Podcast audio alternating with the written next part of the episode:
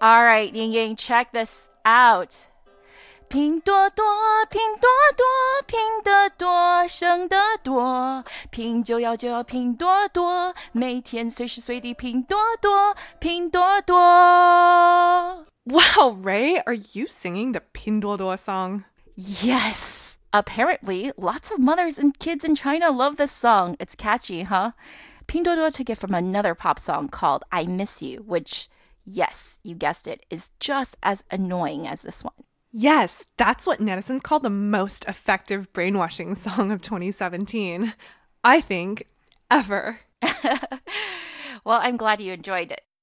Our loyal listeners will know that we actually covered Pinduoduo way back in episode 2 when the buzz around this company, at least in English, wasn't the crescendo it is today. It was over three months ago, actually, in late April. But by then, there was already a lot of speculation that Pinduoduo was going to try to go public based on a blockbuster 2017. Not just a blockbuster 2017, but a phenomenal Q1 2018. Last quarter, it grew revenues more than 37 times year on year. Do you know what that means? Let me take out my handy Excel spreadsheet here. It means that that's the same rate of growth if you were doubling your top line every two and a half months. No, two months and 10 days. That's growth every startup dreams of. But Pinduoduo was one of the few who did it. For a company that barely existed three years ago, it's now trading under the ticker PDD on the NASDAQ. That's right, it raised $1.6 billion in a massively oversubscribed IPO on Thursday, July 26, 2018. That's a few days ago. And it surged 40% on its very first day of trading. Colin Huang, the CEO, with a 46.8% stake, suddenly found himself worth $13.8 billion. Investors, Banyan Capital, Sequoia, and Tencent, from whom Pinduoduo had raised 1.7 billion, each also stood to net 2 to 4 billion dollars each. But even as we're recording this episode, lots of news are coming out about the company that has affected its stock price negatively. The government, for example, just announced that, that they will be investigating Pinduoduo's fake goods. At one point this week, it was barely hovering above its IPO price of $19. What are the challenges? Lots have been said about its success, but we're here to tell you the whole story. Afterwards, as always, please tweet at us at TechBuzzChina to tell us what you think. The president's key economic team goes to China. Uh, after a whole night thinking, I say I still want to do it.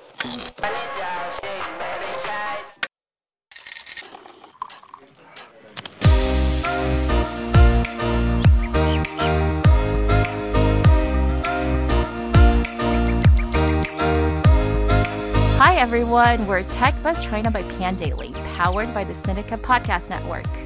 We're a new weekly podcast focused on giving you a peek into what's buzzing within the tech community in China. We uncover and contextualize unique insights, perspectives, and takeaways on headline tech news that don't always make it into English language coverage, so you can be smarter about the world of China tech. Tech Buzz China is a part of Pandaily.com, a new English language site that tells you everything about China's innovation.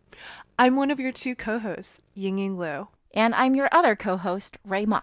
Shout out to some of our listeners Natalie Beyer, Elliot Zogman, Mohammed Fareed, Mike Bai, and to all those who continue to give us constructive feedback. If you enjoy listening to us, please take the time to leave us a rating or review wherever you find this podcast.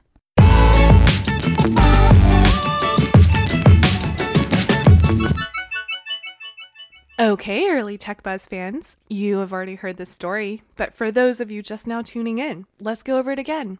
The founding story of Pinduoduo in early 2015, the fastest growing app in the history of Chinese internet, and now I think probably the fastest ever to go IPO, at least on a major foreign exchange. Pin means to piece together, and Duoduo is much, much, so it's been translated as buying more together, and it does exactly what you think it does group buying.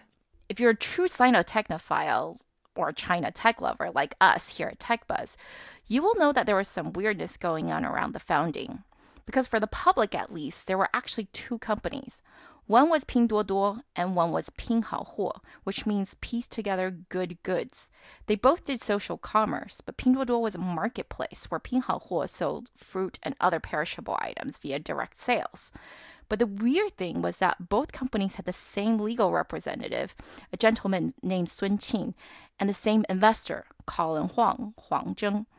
And in September 2016, the two merged. Sound confusing? Trust us, if you go back to media reports in 2016, everyone was very confused, so you're not the only one.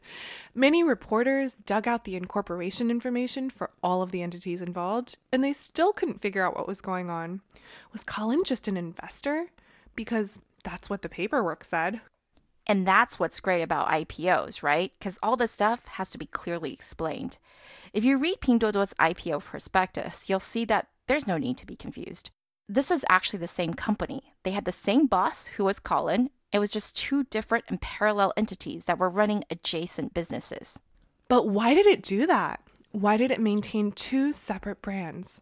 Now, this is not in the prospectus, but the best theory I've seen is that Pinduoduo was originally meant to test which products would be best for group buying. The data it got could then be fed into the Pinhaohuo platform, which does the direct sales. The best evidence for this is that early investors like Banyan actually invested into the Pinhaohuo entity, not Pinduoduo, which was then run under a Shanghai registered company. That's not a theory, though, Ying Ying. We actually have one of the co founders of Pinhaohuo, Wu Mei, telling a reporter on the record that Pinduoduo was indeed a side project of Pinhaohuo and that it was meant to discover what new products their core customers wanted to buy. Pinhaohuo's core customers were mostly OLs, which stands for white collar office ladies, and they loved fresh fruit. That's the story we went by back in episode two. But why didn't Colin set up an actual entity? Instead, he had it running out of his gaming company. By way of intro, by the way, Colin is a serial entrepreneur and had already been operating both an e commerce company and a gaming company for a while before trying his hand at Pinduoduo. So now I don't really know what to believe. I personally like the other version better. It's not the first time that what was supposed to be a support tool accidentally becomes the main flagship product. I mean, just look at Slack. But this is not the only part about Pinduoduo that has been confusing for people. I mean, that's actually one of the main reasons Colin has given for going IPO so early. When people asked him, hey, what's the rush? He has responded, we are a team of engineers and we haven't dealt so much with the media. In order to establish our credibility, we need to go public. Going public allows us to immediately become more transparent. He's not wrong there. The prospectus doesn't give us the history, but from a business perspective, they were just two different business units, and eventually one of them, Pinduoduo, won out. Pinhaohuo actually ceased operations in the first quarter of 2017. You can see this pretty clearly in the financials. In 2016, 90% of the revenues were from merchandise sales, basically the Pinhaohuo fruit sales, and 10% from Pinduoduo's marketplace operations. By 2017, though, 99.8% of the revenues were from the marketplaces, which is Pinduoduo. In the past 12 months, Pinduoduo has sold $41.8 billion worth of goods. That's what we traditionally call gross merchandise volume, or GMV. It's done that across 7.5 billion orders. That means each order is about $6 on average. Pinduoduo has 344 million active buyers and over 1 million merchants on its platform. As everyone's fond of comparing, that's more users than JD's 302 million, but still behind Alibaba's 552 million. I think those are silly comparisons. JD and Alibaba have been around well over a decade. JD, in particular, has such a different business model. They started off as an e-tailer, not a marketplace. And plus, Pinduoduo is, as Colin is fond of saying, just a three-year-old child compared to these mature companies. Hey, I'm with you, Ying Ying, but we're in the minority here, unfortunately. It's too bad because, yeah, I don't really see how Pinduoduo is at all comparable to either company. It's also not at all like VIP Shop, which, by the way, is another company it's always getting compared to. VIP Shop, for those of you who don't know, sells discount clothing to Chinese people. You forgot Costco and Disneyland, which is what Pinduoduo put in its own prospectus, that it was a combination of the well-known US discount retailer Costco and one of the most successful entertainment properties in the world, Disneyland. Okay, I gotta give Colin points for creativity, but that is simply ridiculous. Ying Ying, please do our listeners a favor here and explain what exactly this love child of Costco and Disneyland actually does. I mean, does it have dancing hot dogs? Huh, no, no dancing, no singing, just deals. Lots and lots of deals. So the way it works is pretty simple. As we've explained before, the app offers merchandise that's cheaper than market price by letting consumers buy directly from manufacturers, cutting out middlemen and advertising and other costs. They also add some gaming elements to the shopping experience by giving out coupons and rewards. And if a shopper recruits friends to join them in an eligible purchase, then the entire group gets a discount. Oftentimes, you actually only need to recruit one other person. Our friend Zara Zhang at GGV did a great walkthrough on YouTube. Go check it out. Yeah, they also did a helpful PowerPoint on the company, which we recommend you to take a look at as well. But basically, it does exactly what Ying just told you. But it claims to do this in a way that's entertaining. Colin has said that Pinduoduo is Toutiao meets e-commerce. The first sentence in its prospectus says Pinduoduo dedicates itself to being a place where users can find the most value for money merchandise that meet their different needs and derive happiness. Well, there's plenty of people who believe that shopping brings you happiness. Really though? Does buying 8 packs of 300 sheet facial tissues for $1.40 make you happy? Cuz that's what's being sold on Pinduoduo. When I think of shopping, I think of Carrie Bradshaw walking down the streets of New York in Sex and the City. I don't think of facial tissue. Well, what if there were hundreds of other people looking at the same facial tissue as you are, ready to buy with you? Okay, that's even weirder. Why would I want to know that? But some people do. That's why Pinduoduo has been successful. They're not targeting you, right? Or me, or probably most people we know. They're targeting people who will probably never go to New York, but do need facial tissue, and they'd rather get a great deal on it in a gamified format, knowing that many others are doing the same thing as them at the same time. Okay, so you're telling me that for people for whom Fifth Ave is out of reach, they'd rather be in this giant virtual flea market. But who are these people? I have had a full WeChat contact list for a while. That's 5,000 people. And I'm in hundreds of group chats. Not a single time have I been invited to join a Pinduoduo group by. Nope. That's because most of your friends are not third and fourth tier city residents whose average monthly disposable income is only about $160 or so. That's also why Pinduoduo is often referred to as e-commerce for those outside the fifth ring, Wuhuanwai, the Di For those who are unfamiliar, Chinese cities are often organized by ring roads, and the higher the number, the further away you are from city center. So if you're living outside the fifth ring, that means you're poor. Okay, so we were talking about Pinduoduo's users, who are, to put it nicely, not China's economic elite. They're also 70% female and mostly between 25 and 35 years old. That's prime Taobao demographic, which is why one of the headlines at Pandaily in April was Alibaba's worst nightmare, Pinduoduo. But is it? Has it built itself an insurmountable lead?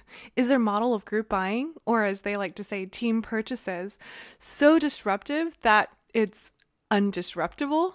Well, no. The group buying function is actually pretty easy to copy. While it's true that Pinduoduo has so far been extremely successful on WeChat, WeChat doesn't really provide it with any protective moats. I mean, other players, including longtime ally JD, can do the exact same thing. And in fact, they've already started to do so. JD actually started their group buying product back in 2016, but only really started to push it this year, probably after seeing the success of Pinduoduo. Taobao 特价版, or Taobao special deals, was launched in March. The thing is, with JD Pingo, you get the same service levels with these discounted items as those on its main site. That means very fast logistics, 99 RMB free shipping, and 7-day exchanges and returns. How cheap can these products be then? Between the big e commerce players, JD's always been known as the premium shopping experience. Them and Tmall. JD's average order size is 400 RMB. That's 12 times the size of Pinduoduo's. That's exactly right, Ray. The prices are cheaper, but it's not that much cheaper. This is because JD supposedly still needs to approve of the quality. Unlike on Pinduoduo, whose 1.7 million vendors decide what they want to sell and at what price. Apparently, in order to drive volume, merchants will sometimes decide on some ridiculous prices, such as the wristwatch recommended to me for a dollar. Yes, one US dollar then find a manufacturer that can make it for the price that they demand. Or maybe they are that very watch manufacturer, they have some excess capacity and want to sell directly to consumers. It's known that Pinduoduo has salespeople directly recruiting these manufacturers and showing them how to set up shop on the app.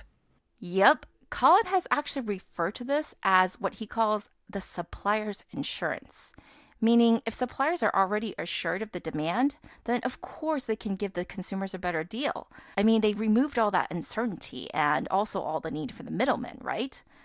Frankly, though, he makes it sound a little bit like crowdfunding. It's unclear to me how many of Pinduoduo's products are actually made this way, meaning after the orders have been placed.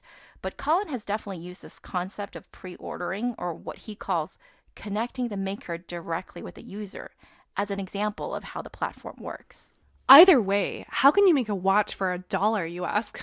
Well, it's easy. Simply modify the item until it doesn't lose you money. Like in the case of this wristwatch, you can see quite a few angry reviews below that the watch face is much smaller than that of a normal watch. That will definitely save you as a supplier on costs. What are people expecting for a $1 watch? The fact that it even works is mind boggling if you go through Pinduoduo's inventory, you really do start to have appreciation for the creativity of the Chinese people. I mean, you'll see phone cases for 40 cents, shoes for $1.35. As they say in China these days about Pinduoduo merchants, 只有你想不到,没有他做不到, which I'll roughly translate as you're only limited by your imagination, not by what they can make.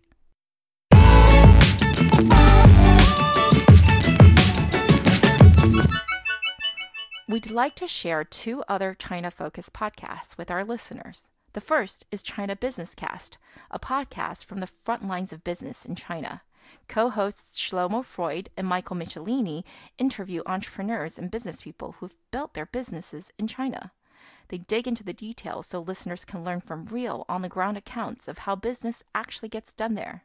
The second is The Harbinger, a Q&A podcast with China's top VCs and tech company founders hosted by Adam Bao.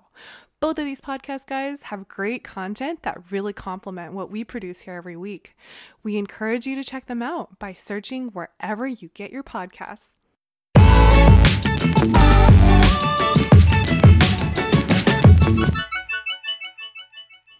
Where were we, Ray? Right, the backlash against Pinduoduo. Yes, there are some lawsuits against the company for fakes, such as people hawking Louis Vuittons and Yeezys on the app, but most of the 10 million problematic listings that the company pulled from its app last year are complaints from more accessible consumer brands like Pampers or Siemens. Pinduoduo merchants are known for selling shanzhai goods, you know, Pampero diapers with suspiciously similar packaging as Pampers, or Siemens Electronics, but spelled with an extra vowel or two and selling for about a tenth of the price. Indeed, most of the Shanzhai goods aren't going after high end brands. They're hurting brands like Chuangwei or Skyworth. Skyworth is a sort of mid market electronics brand in China. They had just set up a store on Pinduoduo last month, but suddenly shut down operations this week. It made waves this week when it demanded that all counterfeit Skyworth goods be removed from the platform and even threatened legal action. Colin, though, was quick to blame this on all the white label manufacturers. Shanzhai makers have also gone after small merchants. There have been many organized protests against Pinduoduo's listing, which you can click through and see in our transcript. Anyway, I kind of want to point out to Colin that this is the opposite of the Costco experience. Costco is not known for Shanzhai, it's known for high quality. Yes, but the argument is that if the diaper doesn't leak and the electronics work, if you're a consumer with limited means, what if you just don't care what the brand label says?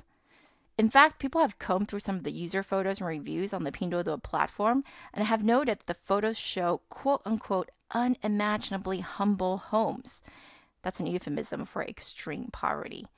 Unfortunately, we can't show you the photos here, but if you go through our transcript, we will include the links. I really suggest you take a look if you've only been to the tier one or two cities in China. I've traveled to the very rural places in China, and I can say that it really does look like what they show in the photos. Yeah, I'm with you, Ray, but there's been a lot of snarky articles like that lately, and I think it's actually a little out of control. Mostly along the lines of So you think China's rich? Look at how poor we are and how crappy most of our citizens live.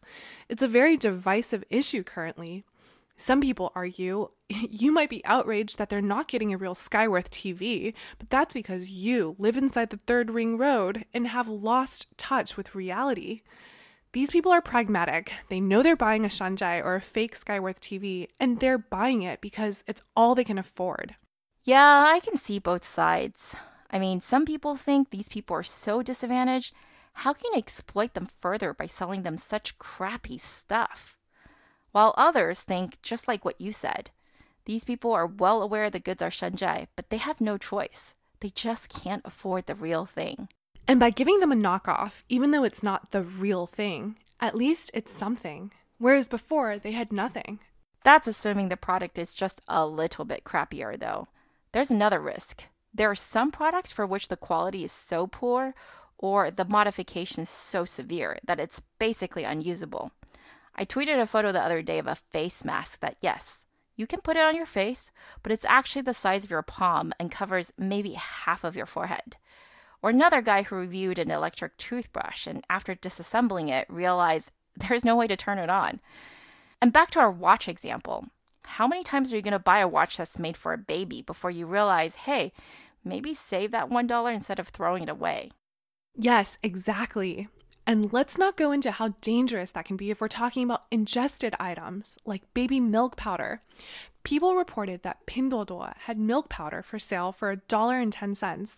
The headline since been cleared up as simply misleading advertising, but it touched so many nerves because there was a big scandal that killed babies a decade ago, and so people are extra sensitive about that stuff.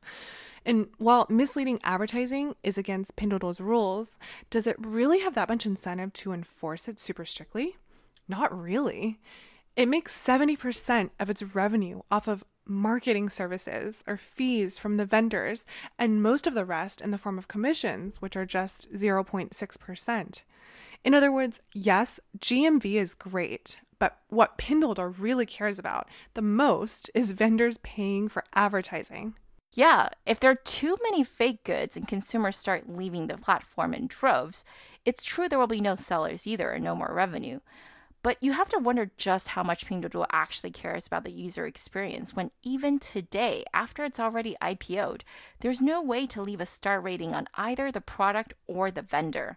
If you scroll through the app, there are plenty of angry comments, but they're pretty well hidden from view. You have to click through a bunch of times to even see them. Anyway, all you can see is actually the number of transactions. That's not the only complaint, though. Nope, that's the bulk of it. But yeah, there's plenty of other complaints. Sometimes the goods don't even arrive.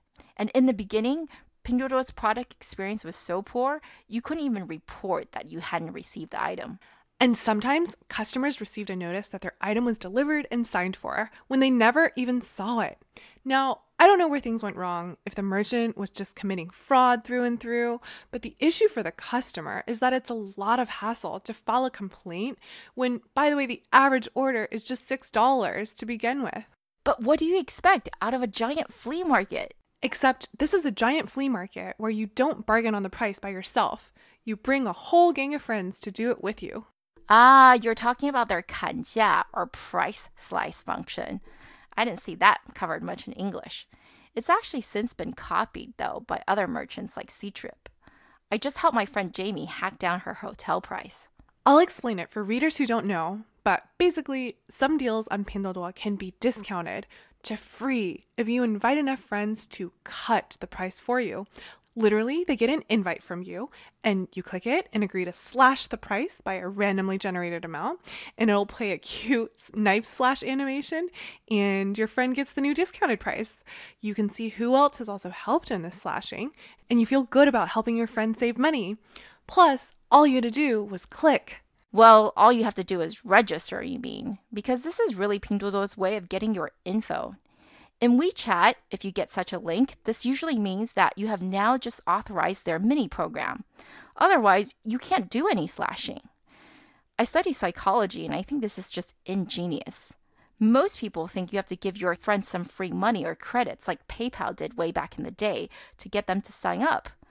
Little do they know it actually works equally well or it may be even better to just ask them to help you instead. That's because we're creatures of social obligation, and it's very hard to say no to your friend. I mean, am I really going to say, no, Ying Ying, I refuse to click on this link and help you save money? Although you may not be saving me very much money, Ray.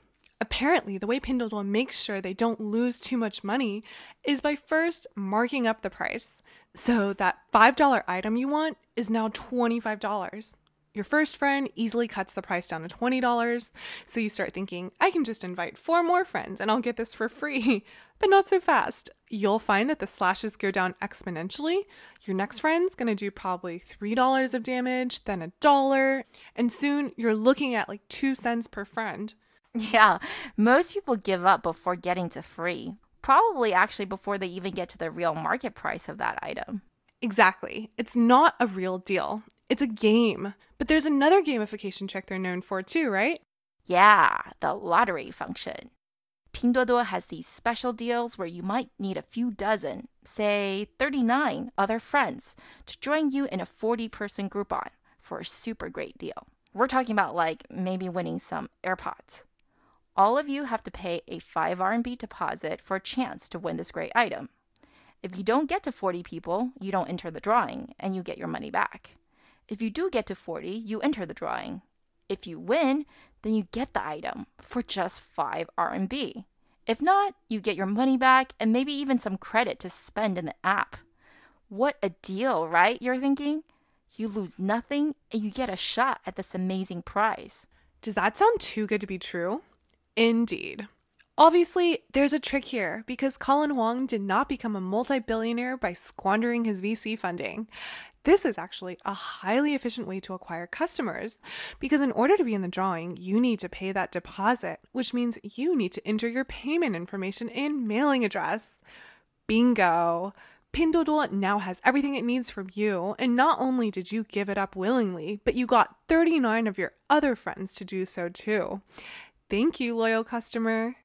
That doesn't remind me of Disneyland, nor does it fit Colin's narrative that the company's advanced AI tech is what's driving all the user growth. Anyway, going back to these raffles, there's a story here. Colin didn't actually go to the NASDAQ bell ringing in New York himself.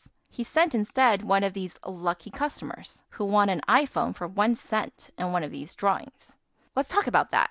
He made huge headlines in China for not going to the bell ringing and holding a remote ceremony in Shanghai instead. Yup, he was teased for trying to copy Bezos, who didn't show up for the anniversary bell ringing of Amazon a few years ago. Although he denied that, Colin did channel Bezos a lot when he kept on saying that going public was really not that important, that this is just the first step of many for Pinduoduo. Honestly, as much as we've been kind of trashing his product, Colin comes off like a nice guy. He was basically like, Yeah, all these bell ringing ceremonies, they are silly. If someone really wants me there, they can just Photoshop me in. I think what's more telling of his character, though, is his decision not to increase the IPO offering price. Because when it was oversubscribed by 13 times, he actually had the opportunity to increase the price by 20%. But he says he decided not to because it wasn't the right thing to do. Yeah, Colin is all about benfen, the concept of doing the right thing and the honest thing. It's even written to the beginning of the prospectus. We may not always be understood, but we always do things out of goodwill and do no evil. He has acknowledged that he pulled it straight out of Google's motto do no evil. Google was where Colin worked after he got a master's at Wisconsin Madison in the US, and he has always referred to how much he was struck by the company's values Although we know, of course, that earlier this year, Google actually removed those words from their code of conduct. But we don't really have any real reason to suspect Colin doesn't truly believe in this. It's well known that he has a famous mentor, the Chinese entrepreneur Duan Yongping. In China, Duan is regarded like a god. That's because, while you may not have heard of his company, BBK Electronics, or Bu Bu Gao, you most certainly have heard of their subsidiaries, Oppo, Vivo, OnePlus, those are all him. He also has a big stake in NetEase. And in fact, supposedly it's NetEase's Ding Lei who introduced Colin to Duan, maybe because both of them went to the prestigious Zhejiang University. Duan is known as a reclusive billionaire and almost never gives interviews. But you know who he loves? Warren Buffett. Actually, I'm not jealous of Colin at all, except that Duan apparently brought him to lunch with Warren when he was just 26 years old. Duan is a huge proponent of creating value and thinking through business problems deeply, just like Buffett. So maybe it is believable that this whole thing about having principles and being patient isn't just an act, but something that's actually really rubbed off on Colin from his mentor. There's no doubt, at least, that compared to other Chinese internet entrepreneurs, he's actually considered to be extremely low key. Well, our 20 minutes are up. That ended up being a really long story because let's face it, Pinduoduo is complicated. Let's wrap this up and leave our listeners with some thoughts to chew on. Pinduoduo bulls, like our friend Mark Poles back in episode 2, believe that there will always be a great deal of the population who love deals. Honestly, his quote was so good. I think we should just play it here again. Pinduoduo is actually really interesting to me because it uh, is one of these business models that simply would not have been possible even a few years ago. And that's because, uh, right, it leverages a large social graph, in this case WeChat, to bring together consumers to discover and participate in, uh, right, in finding deals. So you can aggregate interest at a scale that previously was simply not possible, right? As you have to remember, these sort of business models, group buying for physical goods, were among the first in commerce that were actually tried back in the in the mid to late 90s, but they simply could not scale because you didn't have an audience that was large enough. You couldn't aggregate interests right, using machine learning or through social mechanisms, etc. And what Pinduoduo taps into is what I think is an enduring human need to find deals, right? Uh, people get a, a, dopamine rush when they feel they scored a deal. If you look at the top shopping apps in the uh, Android store in particular, but also on iOS, it's the coupon or rebates related apps that are at least three out of the five of the top 10 apps consistently. And this is not about saving a lot of money, it's saving small amounts of money, uh, relatively speaking, but people love deals. I don't think that's ever going to change. Okay, my neuroscience professor will definitely take issue with Mark's use of the words dopamine rush. But I agree with him. The customer need has always existed, and it wasn't until recently that the social function could work at scale. This is also something that Chinese analysts have pointed out. Group buying consists of two functions, after all forming a group and then buying. Buying from the internet has deep penetration in China thanks to Jack Ma and Alibaba. But it really wasn't until WeChat that the group forming part got easier. Pinduoduo, it seems, just built the right product at the right time. Yeah, some investors have told us that, if anything, Pinduoduo just showcases the power of WeChat and social.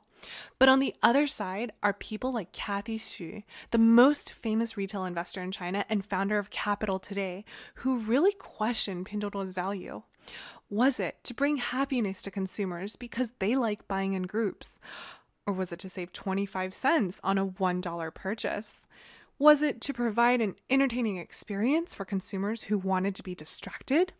Cathy didn't think any of these were revolutionary enough for a truly great business. I think it's because Cathy sees a fundamentally different opportunity in China. She's in the camp of 消费升级, or consumption upgrade. It's this notion in China that the hundreds of millions in the middle class are in the process of upgrading their lifestyles.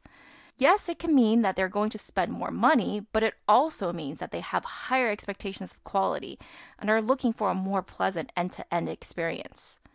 This is the trend we both saw very clearly while living in downtown Shanghai and Beijing.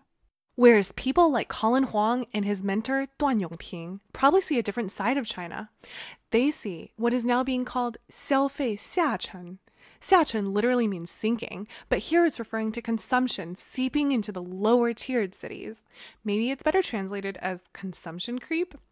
Anyway, the government's actually trying to push for a lot of things to Xiachen, such as health services, so this is not a new concept. It's also, as we mentioned, given birth to plenty of other unicorns we've covered, such as live streamer Kuaishou, and seems to be one of the main strategies of last episode's Hello Bike. While one has the word upgrade in it and the other sink, they're actually not opposites and not incompatible, and they're both formidable trends in today's China. I actually think they're mutually reinforcing. But you might choose one over the other as your dominant strategy, depending on where you believe the strengths of your team or product lies. For now, though, Pinduoduo has a heavy burden on its shoulders. Except for JD and Alibaba, most of the Chinese e commerce players, the so called Seven Sisters that went public a few years ago, that's Dangdang, Jumei, Light in the Box, etc., have not done so hot in the public markets. Colin keeps on saying, well, whatever Alibaba has gone through, referring to its scandals with fake products, we will go through and will eventually come out on top. Will they, though? Will this be an Alibaba? Let us know what you guys think.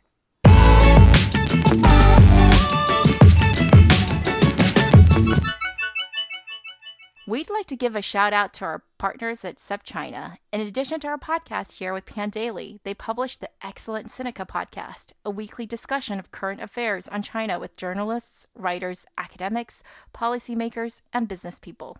So, while we only focus on tech, they really give you the entire overview. Go check them out.